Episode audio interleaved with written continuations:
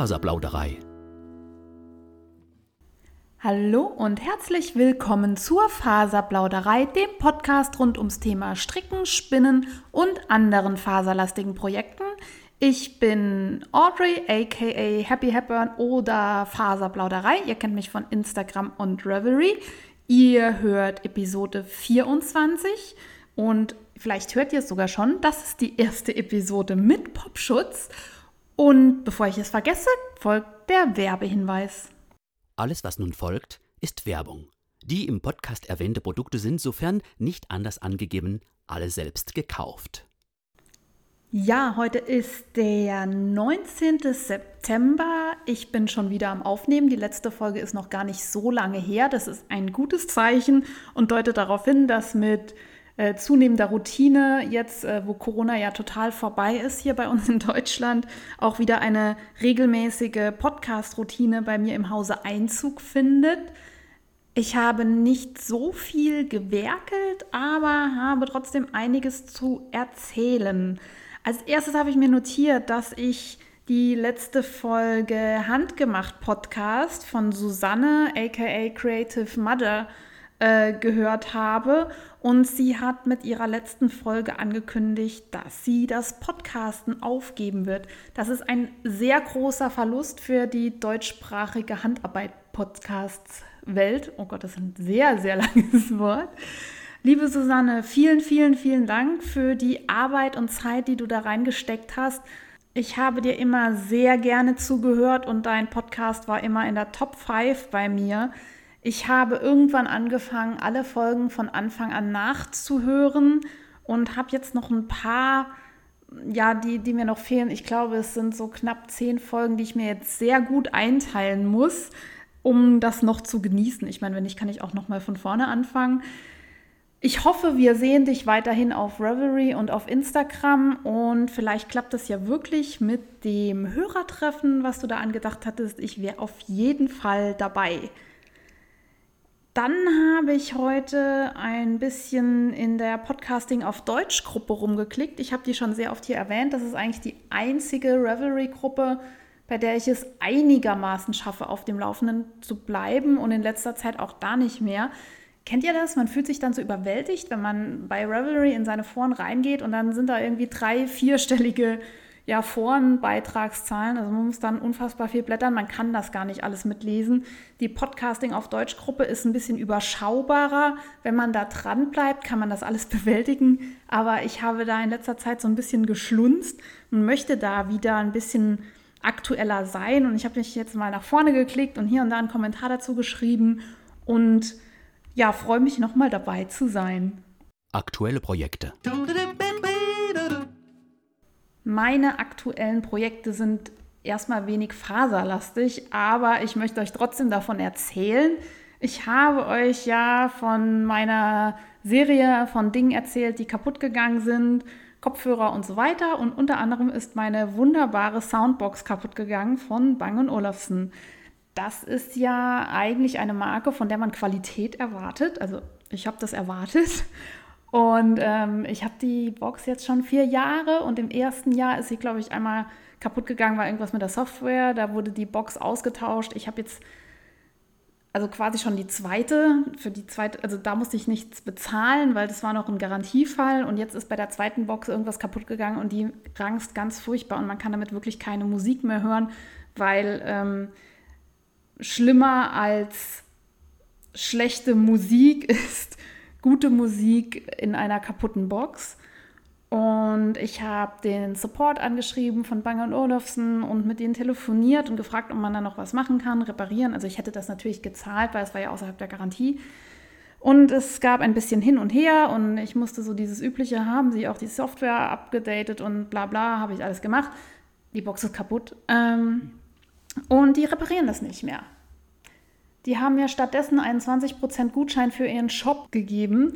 Ich dann dachte, naja, also nach dieser Erfahrung habe ich ja jetzt nicht Lust, nochmal Geld bei euch zu lassen. Und ich dachte mir, ja, schlimmer als es jetzt ist, kann ich es ja auch nicht mehr machen. Also die Box ist unbenutzbar. Ich habe das Teil aufgeschraubt und ich habe einen ganzen Nachmittag mir Tutorials auf YouTube angeschaut und mich durch Foren geklickt ähm, wo Leute geschrieben haben, die ähnliche Probleme mit dieser Box hatten. Das ist die Beoplay A1, das ist so eine Runde, vielleicht hatte jemand von euch. Und wenn die irgendwann anfängt zu ranken, da kann man ein bisschen was äh, reparieren. Einerseits ist da so ein Plastikteil drin, wo eine Schraube dran ist, das bricht irgendwann ab und durch diesen Bass, der ziemlich heftig ist, wie gesagt, ist eigentlich eine gute Box, fängt das dann an zu vibrieren und es gibt dann Leute, die haben einen ganzen Teil von der Box mit, ähm, mit der Klugan ausgekleidet, mit der Heißklebepistole. Das habe ich dann gemacht, aber scheinbar war das nicht mein Problem. Aber Nichtsdestotrotz habe ich schon mal das Plastikteil angeklebt, dann äh, wird es auch nicht anfangen, bei mir irgendwelche Palaver zu machen und dann ging es weiter und ich habe gesucht und gesucht und to make a long story short, ich habe einfach alle Schrauben, die in der Box sind, die sind so, ja, das ist so ein Kanal, da kommt die Schraube rein. Darauf habe ich ein Stück Küchenschwamm geklemmt. Also ich habe mir einen Topfschwamm heißen die, glaube ich, äh, klein geschnitten und auf die Schrauben drauf gesteckt und dann mit Tesafilm dicht geklebt. Das Problem ist wohl bei der Box, dass irgendwann das Plastik müde wird und dann Luft, die durch den Bass bewegt wird, an Stellen aus der Box entweichen kann, wo es nicht soll. Und dann vibriert alles. Und dann habe ich gemerkt, so, ich fing dann auf einer Seite an und klebte zu und klebte zu. Und dann hat das Ranken sich tatsächlich so durch die Box durchbewegt. Irgendwann hat er ja, äh, USB-Anschluss dann auch Krach gemacht, weil das dann das einzige Loch war, wo noch Luft rauskam. Und ich habe die ganze Box quasi jetzt abgedichtet mit Tesa. Tatsächlich auch den Ladeanschluss und den Ausgang fürs AUX-Kabel. Und muss halt jetzt, wenn ich die Box auflade, den Tesafilm abmachen und nochmal ein neues Stück drauf, wenn ich äh, Musik hören möchte. Aber bei einer Musikbox, die weit über 200 Euro damals gekostet hat, ist es mir das wert, wenn ich damit das Leben noch ein bisschen verlängern kann, ohne mir eine neue kaufen zu müssen. Auch verabschiedet hat sich ja mein Mixbehälter von meinem Bianco di Puro Mixer, den ich ja so gerne benutze für Nussmuse und hast du nicht gesehen. Der war irgendwann undicht, nachdem ich eine Familienladung Linsenbraten da drin gemixt habe. Und ja, ich habe dann da angerufen, gefragt, ob man es reparieren kann. Kann man leider auch nicht. Äh, ich habe einen neuen Behälter bestellt. Der Motorblock von meinem Mixer ist allerdings noch gut. Das Schöne ist, dass wenn der neue Behälter irgendwann mal kaputt gehen sollte und undicht werden sollte, man den dann reparieren kann. Also die Firma hat darauf reagiert und möchte da ein bisschen nachhaltiger werden. Insofern war es jetzt keine ganz miese Anschaffung, aber ich bin echt so ein bisschen genervt von dieser geplanten Obsoleszenz, also dass Produkte nach einer Zeit einfach kaputt gehen und nicht reparabel sind. Und ich muss gestehen, ich hatte das nicht immer so auf dem Schirm zu gucken, gerade bei Elektroartikeln, ob man die gegebenenfalls reparieren und einschicken kann. Also bei Klamotten und so kann man das ja selber machen oder Schuhe kaufe ich auch gerne so, dass man die einfach mal neu besohlen kann oder mal einen neuen Reißverschluss einnähen kann bei ja, Gebrauchsgegenständen in der Küche, Elektrokram und so weiter, habe ich das bei der Kaufentscheidung irgendwie nicht so parat gehabt. Aber da jetzt so vieles auf einmal passiert ist, hoffe ich, dass das jetzt ja ein bisschen meine Kaufentscheidung in Richtung Nachhaltigkeit weiter beeinflussen wird. Und außerdem hoffe ich, dass wir Möglichkeiten bekommen, unsere Kaufentscheidung auch so zu fällen, dass man nachhaltig sein kann.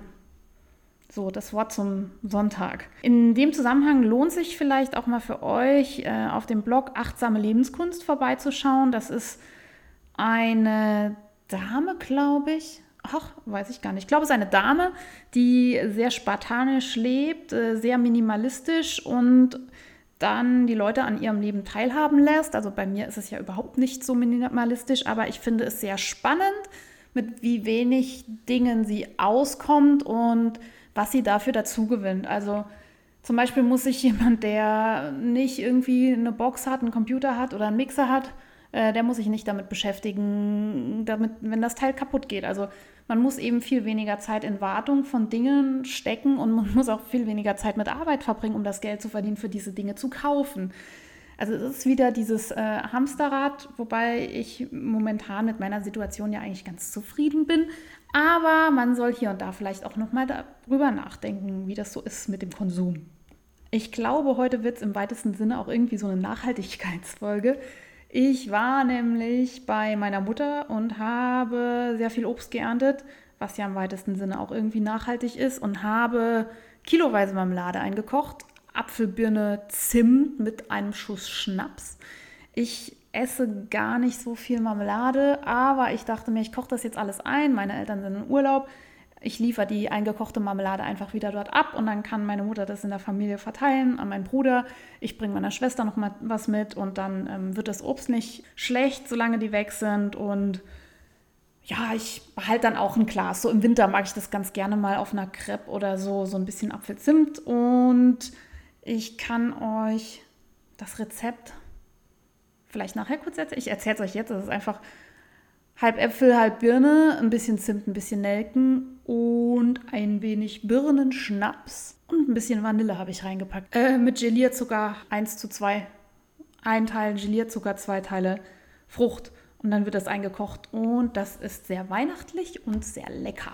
Ich habe hier allerdings noch einen Korb stehen mit Äpfel und mit Birnen und wenn alles gut geht, fange ich heute Abend noch an, daraus Chutneys zu machen, weil Marmelade ist ja auch irgendwie, kann man nur endlich essen und Ihr kennt das ja, irgendwie gibt es immer mehr Marmelade als Marmeladenesser. Und ich dachte mir, so ein Chutney ist doch auch mal was. Und in Deutschland macht das eben nicht jeder. Ich mag das ganz gerne. Wie gesagt, zu so veganen Braten oder so kann man das mal ganz gut essen. Und ich habe da auf Chefkoch schon das ein oder andere gefunden. Wenn das lecker ist, verlinke ich euch das. Verlinke ich euch das? Mhm. Ich teile das irgendwie. Ich werde das irgendwie teilen und frage nochmal nach. Oder ich äh, sage, ich habe Chefkoch das und das gekocht. Ich habe außerdem ein paar neue Pflanzen hier stehen. Passt ja eigentlich zu Neuzugängen. Was heißt, die sind gar nicht neu zugegangen, sondern ich habe die geteilt. Ich mache immer fleißig Ableger und bin im Moment total im Urban Dschungel Fieber. Vielleicht kennt ihr den Hashtag Urban Dschungel Bloggers. Ich glaube, das ist auch so eine Community auf Instagram, der folge ich schon recht lange. Und das ist ja auch im Moment so ein, so ein Hipster-Trend, ne? dass man überall in der Stadtwohnung Pflanzen zieht und Ableger hat und so weiter. Und ich konnte jetzt meine gute Freundin Michelle anfixen mit dem Pflanzenfieber und hoffe, dass ich da bald auch Stecklinge austauschen kann. Ich habe euch ja schon mal erzählt, dass bei uns in der CrossFit-Box die Mädels äh, so eine Kleidertauschbörse haben. Also wir haben so eine Kleiderstange, wo man was hinhängen kann und was mitnehmen kann. Daneben stehen auch recht viele Ableger und ja, ich habe so die Klassiker, die jeder zu Hause hat und die so unkaputtbar sind. Von Weihnachtskakteen über irgendwelche Drachenbäume und Orchideen und, ach, hast du nicht gesehen, Geldbäume und UFO-Bäume. Und wenn euch das interessiert, schreibt mir mal, vielleicht fange ich dann an, mal ein paar Fotos zu posten. Und was ich noch nicht habe, aber was ja seit zwei Jahren eigentlich äh, schon total trennt, sind diese Monstera, diese äh, Fensterblattpflanzen, die mit den großen Blättern mit den Lücken drin. Und sowas würde ich nur noch gerne haben. Also wenn da jemand was mit mir tauschen will oder mir was schicken will, nehme ich das gerne. Ansonsten, Michelle, dein Job. Es ist ja nun schon September und es ist so langsam auch ein bisschen herbstlich, wenn auch die Temperaturen noch ziemlich warm sind. Also ich glaube, heute waren es noch 26 Grad hier bei uns. Und mit Herbst und Winter möchte ich meinen Balkon auch demnächst auf die ja, Wintersaison und die kurzen Tage vorbereiten in einer Art und Weise, dass man auch im Winter und im Herbst noch nett draußen sitzen kann. Sprich, die Bepflanzung muss angepasst werden. Momentan habe ich so einen, ja, ich sag mal, essbaren Balkon. Ich habe da mehrere Kästen mit Minze. Also wir trinken unfassbar viel Minztee bei mir zu Hause. Äh, ich koche den meistens und stelle den dann in den Kühlschrank und dann hat man sowas Erfrischendes am nächsten Tag oder abends. Und was habe ich dann noch? Natürlich alle Kräuter, die man so braucht. Rosmarin, Oregano, Thymian, ähm, Koriander. Ich habe einen vietnamesischen Koriander, ist das, glaube ich. Der ist fantastisch. Der schmeckt genauso, wie man sich das vorstellt, wenn man so an asiatisches Essen denkt. Und der wächst auch ganz fleißig. Und ich habe da auch noch ein paar Erdbeeren und Tomaten, die im Moment noch total aus sich rausgehen. Und Ingwer und Kurkuma habe ich mal versucht zu vermehren. Da muss ich mal schauen, was daraus wird, weil ähm, man will ja am Ende die Wurzel haben. Im Moment haben die draußen so grüne Gebimmel, Blätterdinger und ähm, ich muss die mal irgendwann ausbuddeln und gucken, ob da mehr draus geworden ist. Ja, und jetzt habe ich den ganzen Balkon voll damit und ich muss mir überlegen, was mache ich damit im Winter. Ich habe gelesen, man kann Pflanzen im Keller überwintern, wenn der denn kalt genug ist. Ich habe in unserem Keller hier noch nie was überwintert. Generell ist das so, wenn ich Fenster zu und Tür zu mache, ist der relativ warm, feucht. Also nicht, nicht so feucht, dass jetzt alles schimmelt, aber der ist schon relativ gut isoliert und ich glaube, da möchte keine Pflanze Winterschlaf machen. Ich könnte das Fenster aber auflassen. dann hat der so ein bisschen mehr als Außentemperatur. Und ich überlege noch, wie ich das mache. Wickel ich dann die Kästen irgendwie in Zeitung ein und stelle die einfach nur dahin? Oder wie macht ihr das, wenn ihr eure Pflanzen überwintert? Schneidet ihr da alles zurück?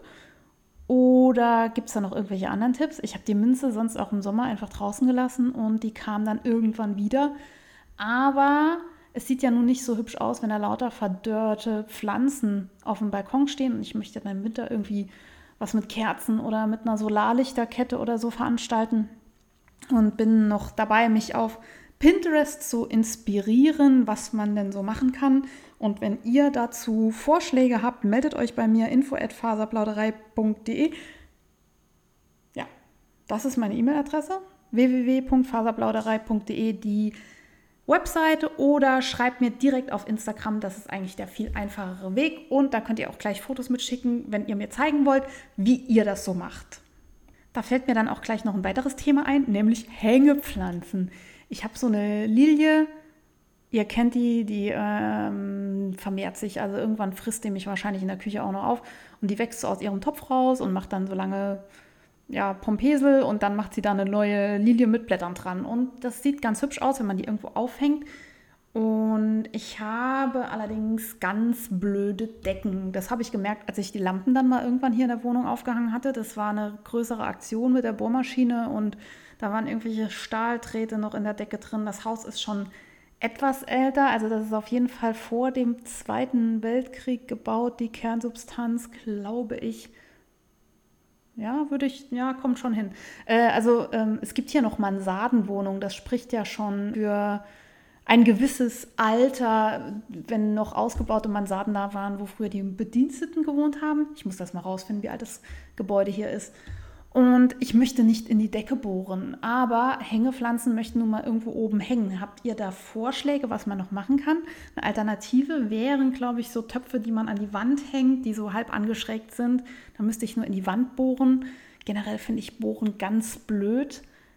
Also ganz blöd, weil ich habe die Bude hier tapeziert und gestrichen und ähm, das war so viel Arbeit, das möchte ich nicht kaputt machen. Ich finde immer beim Bohren muss man meistens irgendwie zweimal bohren, weil beim ersten Mal geht irgendwas schief oder man trifft irgendwas oder irgendwen oder findet das Bernsteinzimmer und dann hat man da so ein doofes Loch und ach, ich bin da so ein bisschen speziell, was das angeht.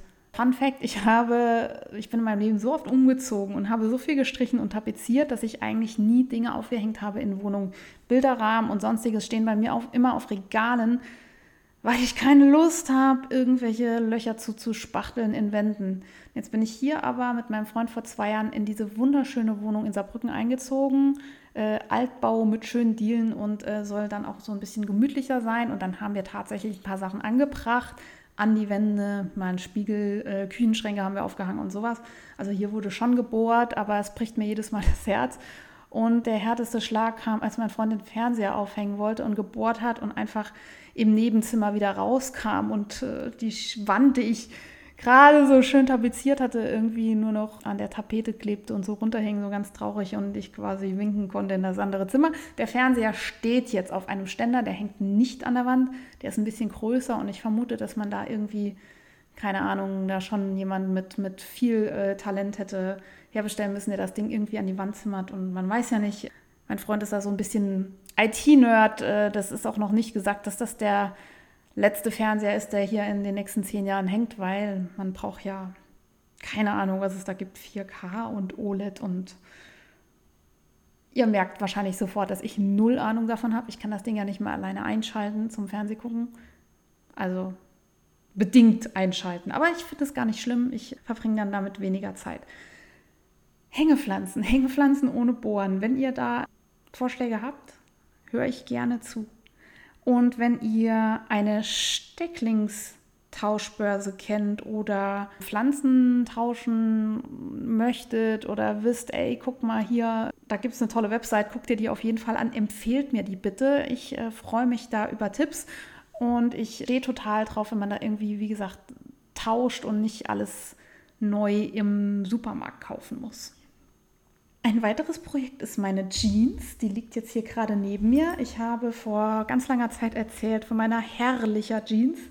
Das ist so eine ja, total hippe Hose, die so ein paar Löcher hatte und damit total lässig aussah. Und dann bin ich mal irgendwie gelaufen und mit diesem total lässigen Loch an irgendwas hängen geblieben und ich bin weitergegangen und die Hose ist einfach hängen geblieben und ich habe mir das halbe Bein aufgerissen und das Loch war dann so groß, dass man die Hose nun wirklich nicht mehr tragen konnte. Und dann wollte ich die mal reparieren, so mit diesem Visible Mending. Und dann habe ich angefangen und dann war das scheiße und das hat nicht gut ausgesehen und war unbequem. Und dann habe ich das wieder rausgeschnitten und dann war ich total genervt und dann lag die in der Ecke. Ich habe es irgendwann mal erzählt und dann hat Tini mir eine fantastische Reparaturanleitung auf Ravelry geschickt in der Podcasting auf Deutsch Gruppe. Ich verlinke euch die auch in den Show Notes. Und zwar meinte Tini, dass ich zuerst mal die Hose an einer Seite auftrennen soll, dass man sie quasi glatt auf die Nähmaschine legen kann. Ich solle die Seite nehmen, die keine Kappnaht hat. Das sei äh, bei Jeans, also Jeans haben ja so Jeansnähte und das heißt wohl Kappnaht. Jetzt habe ich aber so eine hippe Hose, die zweimal eine Kappnaht hat, weil die irgendwie so äh, besonders elegant geschnitten ist.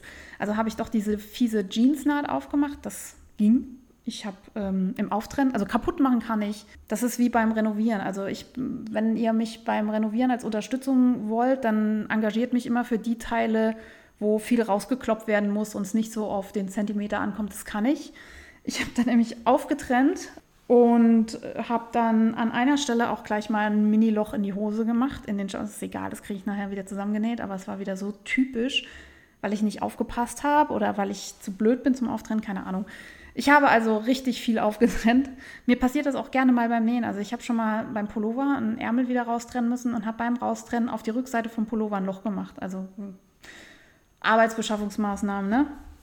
Es ist jetzt aufgetrennt und ich lege da jetzt ein Stück Stoff hinten dran und dann werde ich, jetzt muss ich nochmal nachgucken, wie das heißt, dann werde ich diesen Stoff mit Maschinenstickgarn und einem weiteren Faden sichtbar an der Hose festtackern.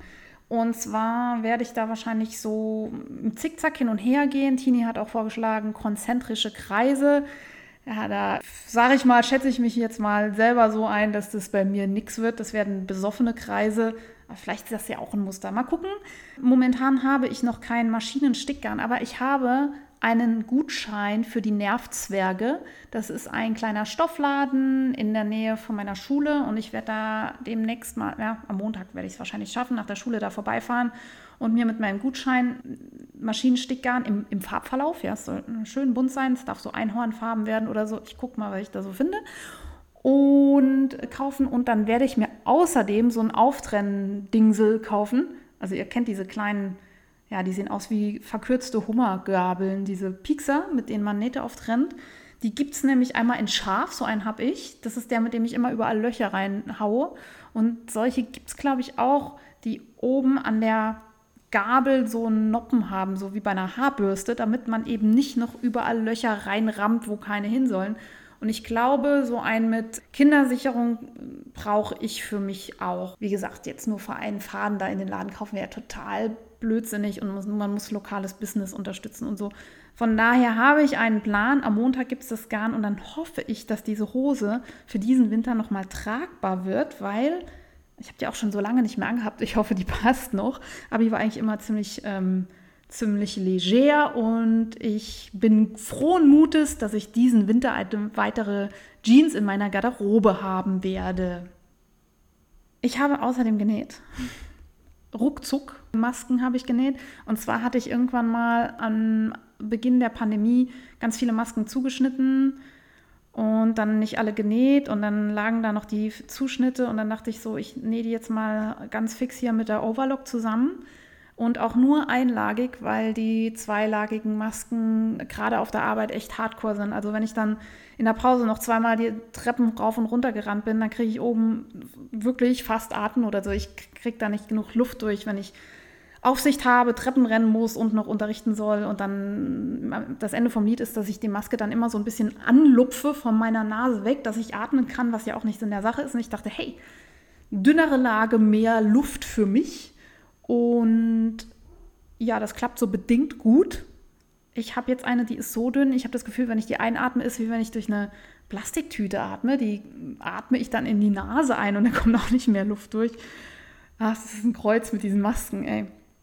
Ich habe jetzt aber Tinis letzte Folge vom Zwillingsnadel Podcast gehört und die hat auch Masken genäht und ein Tutorial verlinkt mit so achteckigen Masken, die dann so ein bisschen Abstand vom Mund haben.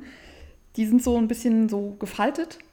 Also ich habe mir jetzt das Video angeguckt und äh, habe noch keine Erfahrung selber damit gemacht. Aber die sehen so aus, als ob sogar ich das hinbekomme. Und äh, mir ist ja fast egal, wie die Dinge aussehen und ob man da Nähte sieht. Hauptsache, ja, man kann sie bequem tragen und schnell zusammennähen, weil ich habe jetzt auch so einen gewissen Durchlauf an Masken, weil ich den ganzen Tag wieder in der Schule bin. Ich trage die, schmeiße die in die Wäsche und dann nehme ich eine andere und wurscht egal, wie die aussehen. Hauptsache es sind keine von diesen Plastikwegwerfmasken. Ich finde das so furchtbar, dass die jetzt wirklich überall im Stadtbild rumliegen. Und äh, jetzt sind wir endlich von den Plastiktüten weg und jetzt schmeißen wir überall unsere Masken hin. Und ja, gut, ich schmeiße meine natürlich nicht überall hin, wobei ich auch nicht ausschließen will, dass ich mal irgendwo eine aus meiner Tasche verloren habe und es nicht gemerkt habe. Das wird sicherlich anderen auch so gehen. Generell schöner, wenn wir unsere Stoffreste in Masken verarbeiten. So, schon wieder ein Wort zur Nachhaltigkeit. Das ist, vielleicht wäre das das bessere Thema zu dieser Folge gewesen. Ich habe auch was gestrickt. Und zwar fange ich mal von hinten an. Ich habe Babysocken gestrickt nach der Anleitung von Kate Adderley. Ich verlinke euch das in den Show Notes. Diese Babysocken sind so toll und schnell. Die gehen eigentlich wie ganz normale Stinos, die ich für, ja, für immer so stricke. Natürlich mit weniger Maschen. Also man strickt so ein Schaft, das ist so ein Rippenmuster und dann macht man ja so eine Art dreiteilige Käppchenferse, wie ich das sowieso immer mache und alles ist ganz klein und sehr niedlich und das geht rapzapp. Und ich habe mir jetzt überlegt, dass ich aus meinen Sockenwollresten, die noch so rumtrollen, in meinem Stash mal äh, einige Paare Babysocken anschlagen werde, weil ich ja immer das Problem habe, es ist jemand schwanger und huch, schon ist das Kind da. Das geht ja so schnell, ihr kennt das alle. Schwanger und dann fallen sie schon raus. Es ist ja für mich ganz furchtbar aufwendig, dann passend zum Geburtstermin oder so dann auch ein Strickprojekt fertig zu haben. Und die meisten Babys kommen ja mit sehr kleinen Füßen auf die Welt und wenn man dann mal so einen Vorrat an Babysöckchen hat, kann man sich da immer was rauszopsteln und die dann zum passend nächsten Baby verschenken. Man kann da ja auch verschiedene Größen machen und so. Ich guck mal, dann hat man auch ein schönes Resteprojekt und man hat so dieses Gefühl, ah, ich habe was geschafft, ich habe was fertig und das kann man so an einem Abend machen und das finde ich total klasse. Deswegen, wenn ihr nicht wisst, wohin mit euren Mini-Resten, macht Babysöckchen. Ich müsste jetzt auch noch Spielzeug häkeln. Und da fällt mir ein, häkeln. Also eine Freundin von mir, die auch ein Kind bekommt, hat sich was gewünscht. Und zwar so eine Kettlebell. Das ist so ein Sportgerät als gehäkelt und äh, Baby-Kuscheltier-mäßig. Und ja, wird leider gehäkelt. Und ich finde ja nie den Anfang meiner Runde, wenn ich häkle. Also ich häkel munter im, im Kreis und muss aber wirklich immer den Maschenmarkierer neu setzen und ganz genau und am besten so einen zum Auf- und Zuklippen, dass ich wirklich weiß, das war die Anfangsmasche, sonst komme ich da völlig raus. Muscara hat mir vor längerer Zeit schon auf dem Blog den Tipp gegeben, ja, nimm den Anfangsfaden von deinem Häkelstück und leg den vor und hinter die erste Masche und dann weißt du immer, wo die ist. Und der kann nicht rausfallen, der Maschenmarkierer. Und am Schluss zopselt man einfach dieses Anfangsfaden links wieder raus und man sieht es nicht mehr. Das ist eigentlich eine hervorragende Idee. Ich werde das auf jeden Fall beim nächsten Mal ausprobieren. Dann muss man auch nicht immer diesen Maschenmarkierer aufklippen, zuklippen, die Arbeit aus der Hand legen und so. Das verzögert das ähm, Vergnügen immer so ein bisschen. Aber um die Geschichte um die Babysöckchen noch vollständig zu machen, komme ich gleich zu meiner nächsten Kategorie. Faserdesaster.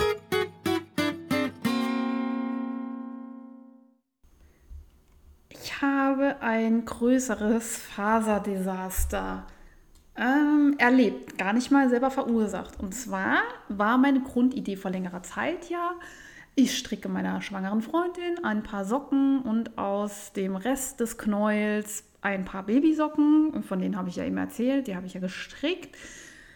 Und äh, die Freundin hat Größe, Schuhgröße 40 und mit einem 100 Gramm Knäuel habe ich da eigentlich immer ein paar und ein, eigentlich drei Socken kriege ich da raus in Größe 40. Also ein Paar und zwei Babysöckchen sollten überhaupt kein Problem sein. Und ich habe geguckt, was ich noch so in meinem Stash hatte. Und da war noch ein Knäuel Schachenmeier Regia Ecoline Color. Und das war ein Knäuel aus der Goodie Bag vom Jan Camp. Und das waren ganz hübsche Blautöne und ich mag eigentlich die Regia äh, Standardsockenwolle ganz gerne, gerade auch wenn ich für andere stricke, weil die Superwash ausgestattet ist und ähm, einen die Regia Sockenwolle normalerweise auch nicht übel nimmt, wenn man die einfach so in den normalen 40 Grad Waschgang steckt. Also finde ich ganz nett zum Verschenken. Ich habe mir das Knäuel so genommen und habe angefangen zu stricken. Und ich habe ganz munter eine Socke gestrickt und abgekettet und habe die nächste Socke angefangen und dann irgendwann dachte ich mir, hey, da hast du aber ganz schön viel gestrickt. Also irgendwie ist von dem Knoll nur noch sehr wenig übrig und ja, aber 100 Gramm passt ja immer, passt ja immer. Und ähm, habe das dann verdrängt und nach dem Bündchen der zweiten Socke habe ich gedacht, naja gut, jetzt wiegst du es mal, das kann ja nicht sein. Und habe dann festgestellt, dass in dem Knäuel eben nicht 100 Gramm Wolle waren, sondern irgendwie nur ein bisschen was über 60 ja.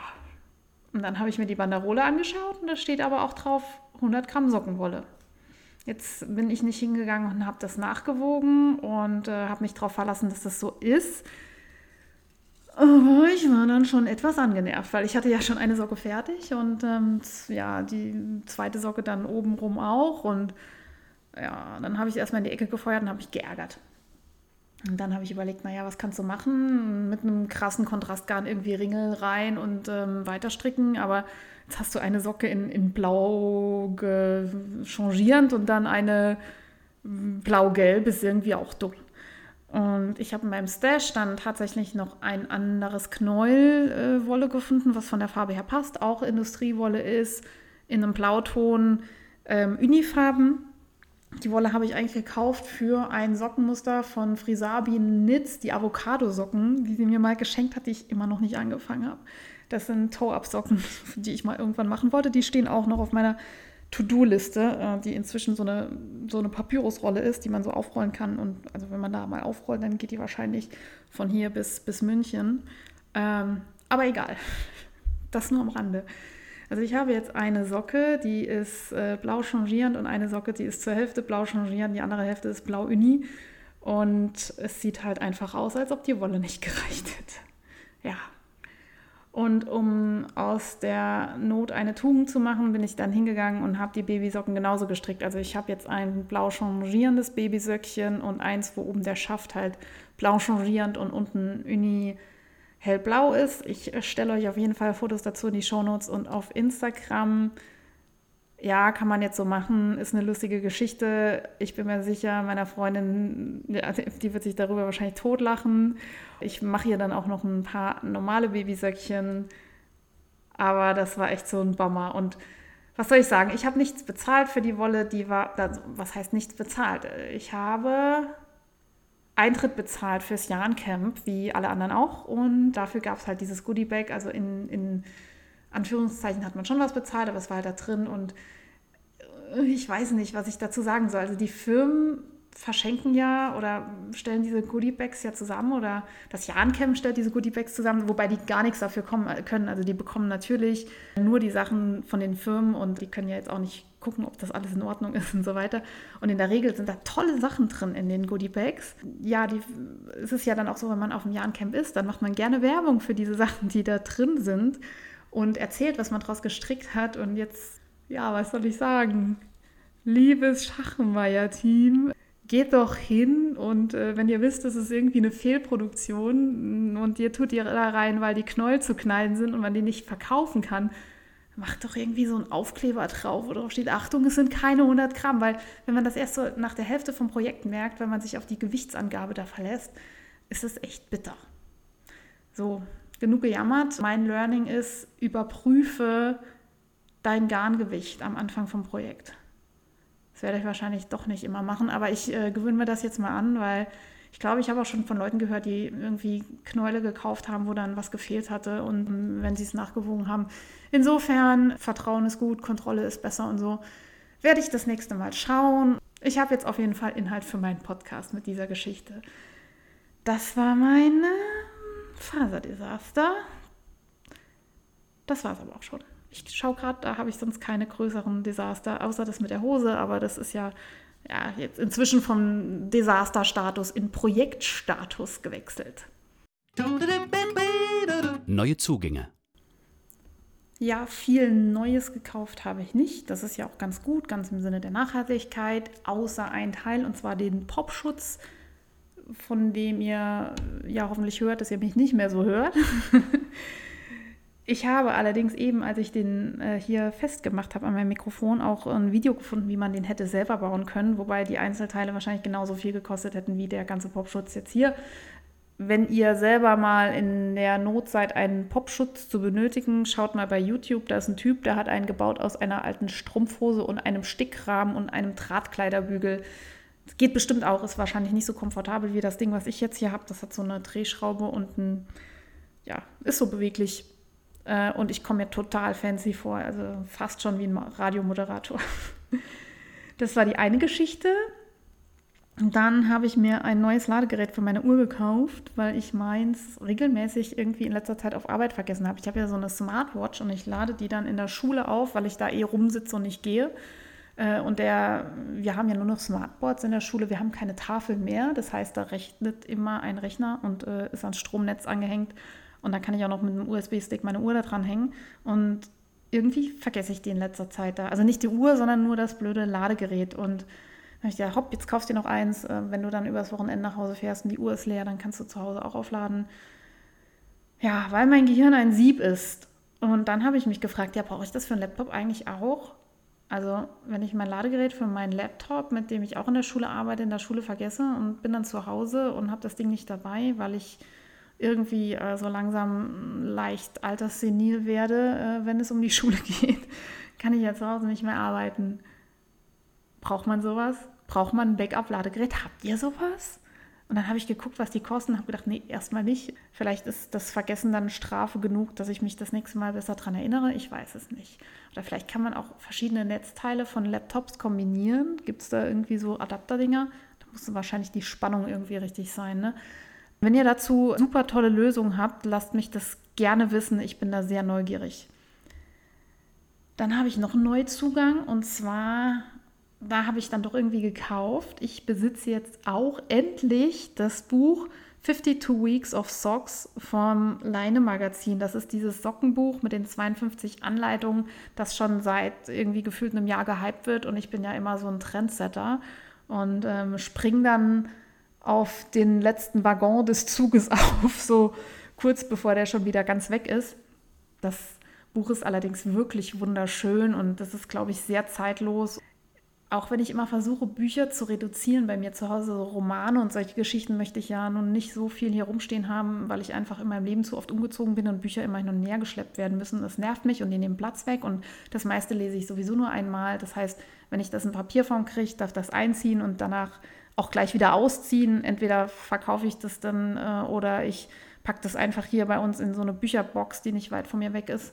Das ist meistens der einfachste und schmerzloseste Weg. Bei Strickbüchern mache ich da allerdings eine große Ausnahme. Mein, mein Traum ist es irgendwann mal wirklich ein wunderschönes Regal mit einem wohl kuratierten Strickbuch-Assortiment zu haben, was wahrscheinlich dann auch nur Handarbeiter schätzen können. Aber dieses 52 Weeks of Socks ist absolut ein solches Buch und ich finde, das macht sich auch richtig gut so als Coffee Table Book. Also selbst Leute, die nicht stricken, äh, blättern da gerne rein. Die Fotos äh, sind grandios und es fasst sich so gut an und es riecht so gut und ich habe da wirklich schon gesessen und geschmökert und Bilder geguckt und bin hellauf begeistert.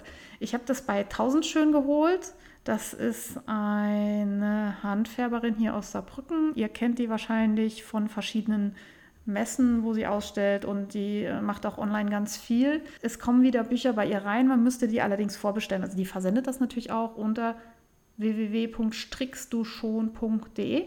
Dort könnt ihr nachbestellen. Ich glaube, inzwischen ist das Buch in der fünften Auflage und es wird bestimmt auch noch eine sechste gehen. Die gehen weg wie warme Semmeln. Wenn ihr hier aus der Gegend Saarbrücken seid, Geht einfach mal vorbei bei 1000 Schön und ruft vielleicht auch vorher an, wenn ihr seht, dass sie wieder Bücher gepostet haben, dass ihr euch eins zurücklegen soll. Das machen die sehr gerne und dann kann man das abholen und dann kann man gleich noch ein bisschen im Laden rumschmulen, was es so Neues gibt. Also im Moment darf man da Corona-mäßig, glaube ich, nur einzeln oder zu zweit rein. Aber da ist ja auch nicht immer so viel los, also ruft vielleicht vorher an. Und es gibt auch ganz viel Neues von Malabrigo dort und äh, einige von ja, sage ich mal, äh, spannenden Marken, die man jetzt hier in Südwestdeutschland nicht in jedem Wollgeschäft kriegt. Ich habe Magnete geschenkt bekommen, ist auch ein Neuzugang, mit meinem Logo drauf. Ich habe einen Kumpel, der handwerklich mega begabt ist, also was der anfasst, wird Gold und er hat mir Magnete mit Faserplauderei-Logo gemacht und ich finde sie ziemlich cool und ich habe jetzt so eine Magnetwand in meinem Flur. Es ist eigentlich keine Magnetwand, es ist der Kasten, hinter dem sich meine Fernwärme Technik äh, von der Wohnung verbirgt. Da hängen jetzt aber alle möglichen Gutscheine und Dinge dran, die ich nicht vergessen darf. Mit Faserplauderei-Logo. An dieser Stelle nochmal Danke an äh, Rife for Faserplauderei. Ich zeige euch das mal, könnt ihr mal gucken. Auf Instagram wahrscheinlich. Instagram ist das Mittel der Wahl, wenn es um Zeigen von Fotos geht. Ich habe gestern was in der Post gehabt, Leute. Gestern? Gestern, ja. Äh, da war ein Päckchen in meiner Post und ich dachte, oh, ich habe doch gar nichts bestellt, was ist denn das? Und das sah aus wie ein Buch. Und dann habe ich geguckt und da drauf stand Tanja Steinbach. Und ich dachte, Mensch, hat die ein neues Buch oder was? Und sie hat an mich gedacht, ich stehe auf ihrer Liste und fand es mega aufregend und äh, musste das natürlich direkt an meine engsten Freunde schicken. Hier, guck mal, wer mir was geschickt hat. Und ich habe es aufgemacht und darin war was richtig Cooles, nämlich ein Sockenlineal. Ich knister mal eben hier. Es liegt hier vor mir und ich habe das nicht podcastwürdig äh, vorher aus dem Papier geholt. Oh Mann, ich bin so schlecht vorbereitet. So, jetzt habe ich es in der Hand. Das ist ein hölzernes Lineal, wo die Schuhgrößen drauf sind. Also man kann so seine, seinen Fuß da drauf stellen und dann komme ich raus bei Schuhgröße 40.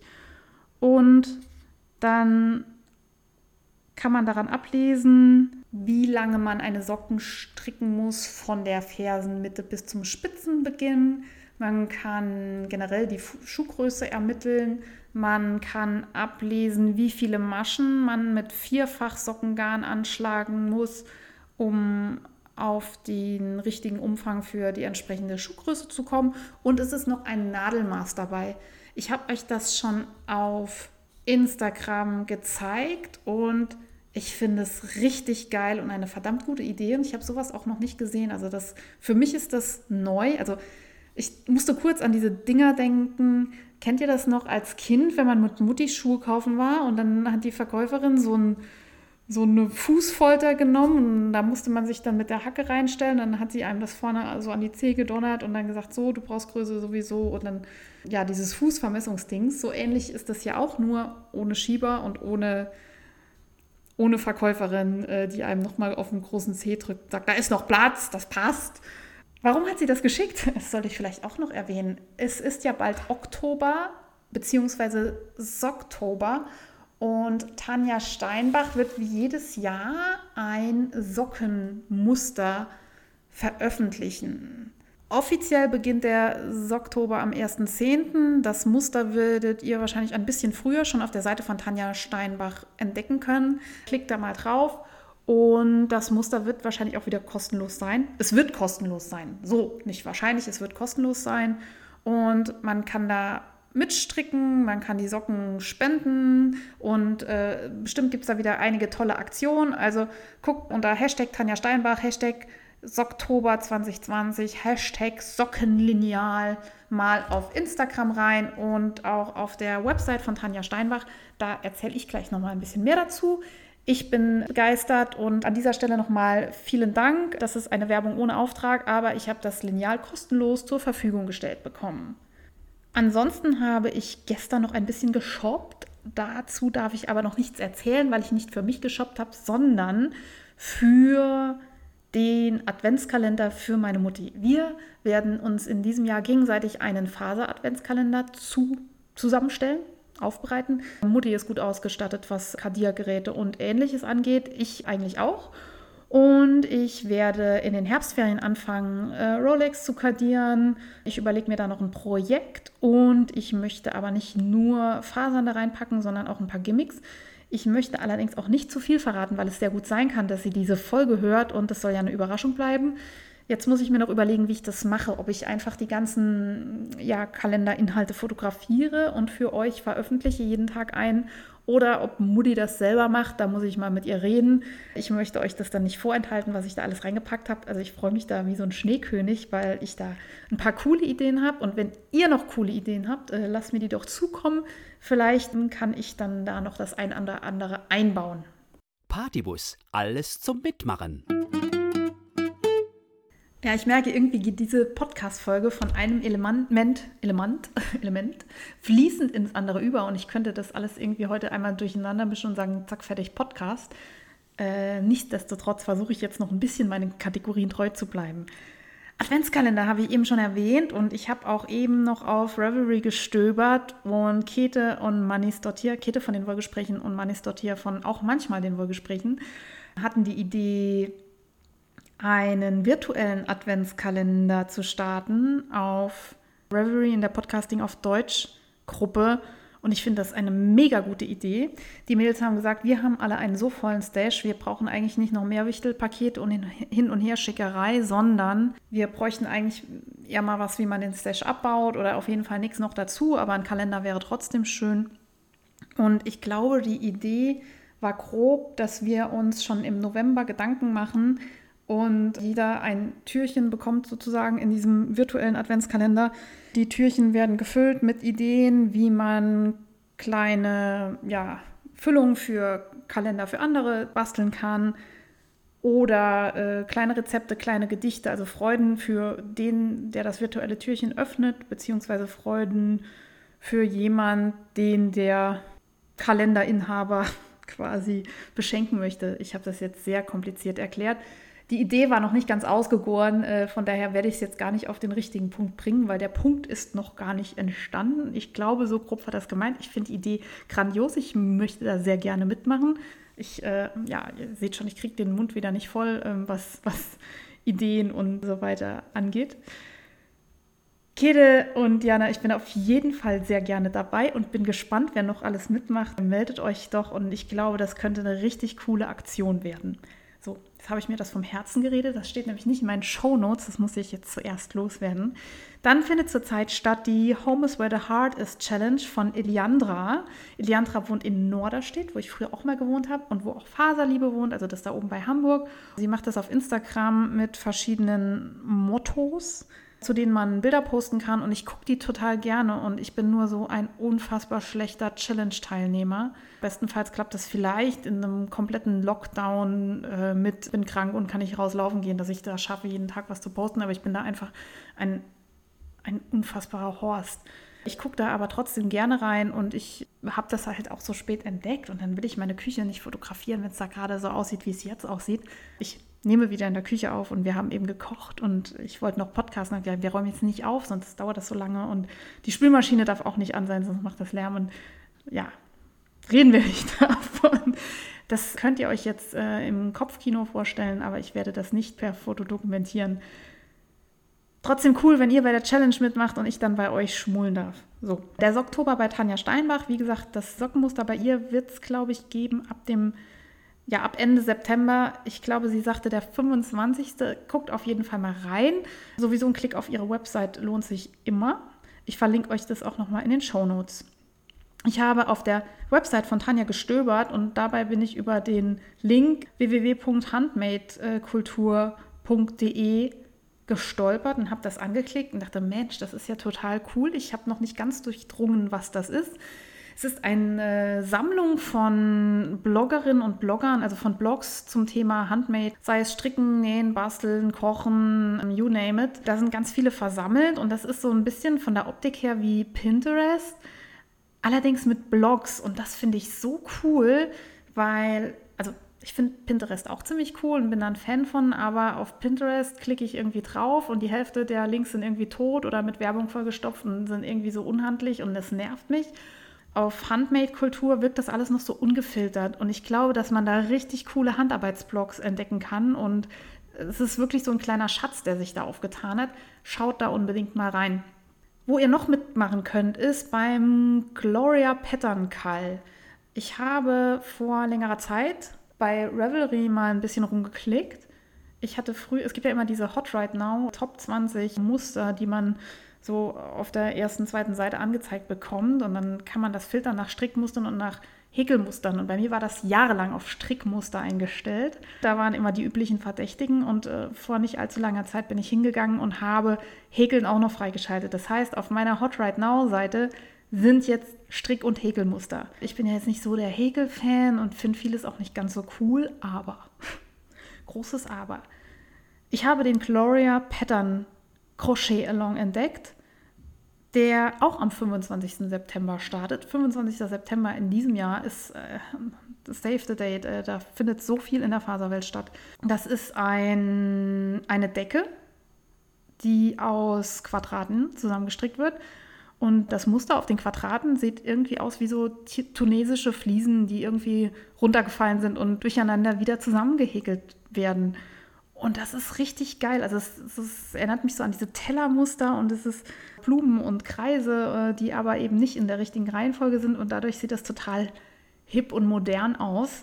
Ich verlinke euch das in den Show Notes und wer da mitmacht, bitte zeigen und mich verlinken. Man kann das Häkelmuster auf Ravelry kaufen als PDF am Ende des Kalts oder man kann einfach auf die Website gehen. Cypress Textiles heißt es, genau, Cypress Textiles. Und dort findet ihr während des Kalts auch die jeweilige Anleitung immer gerade tagesaktuell kostenlos. Also wer äh, Cypress Textiles da unterstützen möchte, kauft das Muster. Wer andere unterstützen möchte und trotzdem mit häkeln will, das Muster haben will, geht auf die Website. Ja, macht da mit und klickt euch da mal durch. Ich habe jetzt äh, Cypress Textiles auch auf Instagram gefolgt. Habe gesehen, da der folgen auch schon einige, ähm, denen ich schon lange folge. Das ist ein super Satz. Ich habe gesehen, die macht total coole Häkeldecken. Also ich bin da eigentlich nicht so der Fan von. Ich finde, das hat immer so ein bisschen Oma-Beigeschmack, äh, aber die macht das so mit, mit Farbübergängen und total, total hipper, verrückter Scheiß. Und vielleicht muss ich Susanne und den Mädels vom Wollkanal nachtun und tatsächlich auch eine Häkeldicke anfangen, weil ich brauche ja unbedingt noch mehr Projekte. Verfolgt den Hashtag Gloria Blanket und Cypress Textiles und macht da mit, wenn ihr gerne häkelt oder schaut es euch wenigstens mal an. Also ich finde das schon allein von ästhetischen, künstlerischen Gesichtspunkten total sehenswert. Ich habe den Newsletter von Rohrspotz, Rohrspotz und Wollmeise bekommen. Rohrspatz und Wollmeise, die äh, Färberin aus Bayern mit den heißen Garnen. Und die machen wieder einen Adventskalender, der am 25. September, wer hätte es gedacht, in den Shop kommt. Wer einen Rohrspatzkalender möchte, sollte da mal reinklicken. Ich werde das auf jeden Fall verfolgen. Mir ist der aber zu teuer. Dann gibt es einen anderen Adventskalender vom Wollschaf. Den gibt es in der Ausführung Natur und Bunt. Und das Wollschaf macht einen Faser-Adventskalender. Wollschaf ist immer einen Klick wert äh, für alle Spinnerinnen und Spinner unter euch. Die haben tolle Fasern und die sind bei mir um die Ecke und da kann man ganz toll mal ins Lager schmusen gehen, wenn nicht gerade Corona ist. Meldet euch vorher an und dann lassen die euch auch rein und sind ganz nett und hilfsbereit. Und zuletzt, was wäre ein Herbst ohne Mystery Call von Steven West? Ich habe da schon einige Kits gesehen auf Instagram und ähm, tolle Fotos von Steven, wo er Werbung macht für seinen Mystery Call. Ich habe noch nie mitgestrickt, aber jetzt reden wieder alle darüber und ach, wie gesagt, ich brauche nicht noch ein Projekt, aber es könnte sein, dass ich mich hinreißen lasse. Aber wenn ich damit mache, dann aus Stashwolle. Ich muss mal gucken, was da noch so rumtrollt. Ich glaube, man braucht fünf Knäuel und zwei äh, Basisfarben und drei ähm, andere Farben in Fingering-Stärke. Ich muss da nochmal nachgucken. Guckt das lieber selber nach. Das habe ich jetzt irgendwie so aus dem Gedächtnis. Das habe ich mir nicht aufgeschrieben. Los geht's mit dem ersten Hinweis am 9. Oktober, das ist ein Freitag. Es gibt insgesamt vier Hinweise und es gibt eine virtuelle Cast-On-Party mit Steven auf Instagram. Das ist ein Insta-Live um 6.30 Uhr Amsterdam-Time. Das ist unsere Zeit, die haben keine Zeitverschiebung. Ich habe ja noch am 25. September das Webinar mit Steven West und wie gesagt, es könnte sehr gut sein, dass ich mich da einlullen lasse und den Mystery Call mitstricken mm, wollen werde, werden wolle, mitgestrickt haben werde. Ihr werdet es sehen. Ich fand ja dieses, dieses Snowflake, das letzte Tuch, nicht so cool, aber davor da gab es Texture Time und das finde ich richtig gut und das werde ich auch noch irgendwann stricken. In meiner vielen Freizeit. Meistens ist es ja gut, was er designt und wenn es halt doof ist, dann kann man ja auch aufhören, den äh, Mystery Call mitzustricken. Aber ich glaube, der meiste Spaß ist ja dabei, irgendwie sich mit den anderen Strickerinnen und Strickern auszutauschen und mitzufiebern und zu raten, was als nächstes kommt. Von daher, wenn ihr mitmacht, bitte zeigen. Verlinkt mich, wenn ihr irgendwas habt, was ihr mir unbedingt zeigen wollt, dann sehe ich das. Dann hatte ich mir noch aufgeschrieben, dass jetzt endlich mit einer traurigen Nachricht, das ist natürlich auch blöd, Yarn Hatton wurde abgesagt. Das war, ich glaube, das deutsche Reveler-Treffen und Wollfest in Frankfurt am Main das im Frühjahr, Frühsommer 2021 hätte stattfinden sollen, aber die Organisatoren haben gesagt, das ist ihnen zu heikel mit Corona und ich kann das total verstehen. Also man plant da jetzt so und äh, aber immer nur so halbherzig mit, so mit angezogener Handbremse fahren, weil man auch nicht weiß, wie es im nächsten Jahr aussieht. Gibt es da einen Impfstoff? Kommt da jeder ran? Kann das dann so stattfinden wie geplant? Die Veranstalter haben es verschoben auf den Sommer 2022. Dann freuen wir uns umso mehr, wenn wir dann hoffentlich wieder sorgenfrei Wollfeste besuchen können. Und äh, Save the Date, also Sommer 2022, Jahren hätten wird es geben, einfach ein bisschen später. Im Fokus. Ja, ich hatte irgendwann im Podcast mal angefangen, an dieser Stelle immer ein Thema aufzuarbeiten, was ja auch eigentlich total cool ist, aber was immer sehr viel Recherchearbeit äh, bedeutet und die habe ich nicht immer. Wenn ich dann kein Thema hatte, hatte mich das dann in letzter Zeit oft gehemmt, nochmal einen Podcast aufzunehmen, weil ich dachte, ah, da musst du erstmal wieder Zeit investieren und dann kommt aber kein Podcast. Darum werde ich den Fokus jetzt nochmal so benutzen, wie es ursprünglich gedacht war. Und zwar werde ich hier Sachen erwähnen, die ich im Moment gerade spannend finde. Das kann jetzt ein Thema sein, das kann aber auch irgendwas sein, was ich im Supermarkt gesehen habe und sage, hey, da gibt es eine neue Schokolade. So. äh, nein, es gibt keine neue Schokolade. Heute gibt es Oktopoden. Oktopusse, Octopi, Oktopus, diese Viecher, diese Kopffüßler mit den acht Tentakeln dran, die unter Wasser leben und so unwahrscheinlich clever sind. Äh, Released Kraken und so. Und zwar bin ich großer Fan von diesen Viechern. Gerade auch gestrickter und gehäkelter Natur. Ich weiß nicht, die haben es mir irgendwie angetan. Die sind so clever und ich sehe gerne Naturdokus über die. Und manchmal frage ich mich, ob die nicht cleverer sind als der, der sie gerade verspeist. Und ähm, ja, ich finde die ganz witzig und deswegen habe ich mir vor längerer Zeit schon einen Bundle angelegt auf Revelry. Ihr kennt die Bundle-Funktion, oder?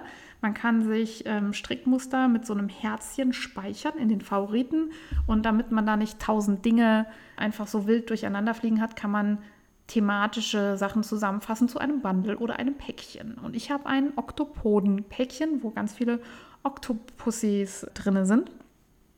Und ich habe eben mal geguckt bei Revelry, wenn ihr Octopus eingibt, kommen 21 Seiten mit Ergebnissen. Gigi von den Knitmore Girls strickt gerade Opus die Octopus. Das ist auch so ein Stofftier und ist, glaube ich, eine längere Aktion. Und ich habe heute entdeckt die Octopus Bag von Deborah West. Bis morgen, bis zum 20. September, gibt es da noch einen Discount-Code. Und die Octopus Bag ist, ja, wie, wie der Name sagt, eine Tasche, die aussieht wie ein Oktopus. Also man ähm, kann quasi diesen Kopf des Oktopus mit Dingen befüllen und da, wo die Tentakel sind, kann man die Tasche zumachen. Ich finde das Ding mega geil. Das ist wahrscheinlich unfassbar aufwendig, das zu stricken. Also wenn es jemand gestrickt hat und sagt, ach, das stört mich aber jetzt, wenn das hier rumliegt, äh, schickt mir den. Ich finde Oktopoden hervorragend. Vielleicht sollte ich hier noch mal kurz erwähnen, was meine Lieblingstiere sind. Ich finde auch Krähen hervorragend, weil die auch so clever sind. Also mit Krähen und Oktopoden kriegt ihr mich. Das war mein Fokus. Was haltet ihr von Oktopoden? Kennt ihr äh, auch diesen, ach, es gibt noch diesen tollen Intarsien-Pullover, den haben wir, habt ihr bestimmt schon alle gesehen. Den werde ich euch auch verlinken. Den hat Jasmine von den Knitmore Girls gestrickt. Das ist so ein, ja, ein Oktopus, der sich über den Pullover hin erstreckt mit seinen Tentakeln und sehr aufregend aussieht. Medienrundschau. Ich habe zwei Serien angefangen zu schauen und eine war ganz okay, aber nicht so der Knaller. Und zwar war das Turn Washington Spice. Das gibt es auf Amazon. Das hat eine 8,1 auf der IMDB äh, Richterskala für Filmqualität oder Serienqualität. Da geht es um die Zeit des Unabhängigkeitskriegs in den USA und ich habe die ersten zwei oder drei Folgen der ersten Staffel gesehen. Und da passiert ziemlich viel an Handlungen. Und es ist mir ein bisschen schwer gefallen nachzuvollziehen, wer was warum gerade tut.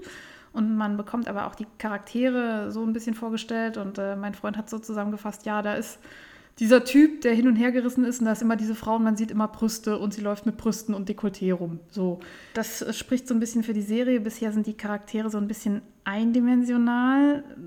Ja, ich würde fast sagen, klischeehaft, ein bisschen langweilig.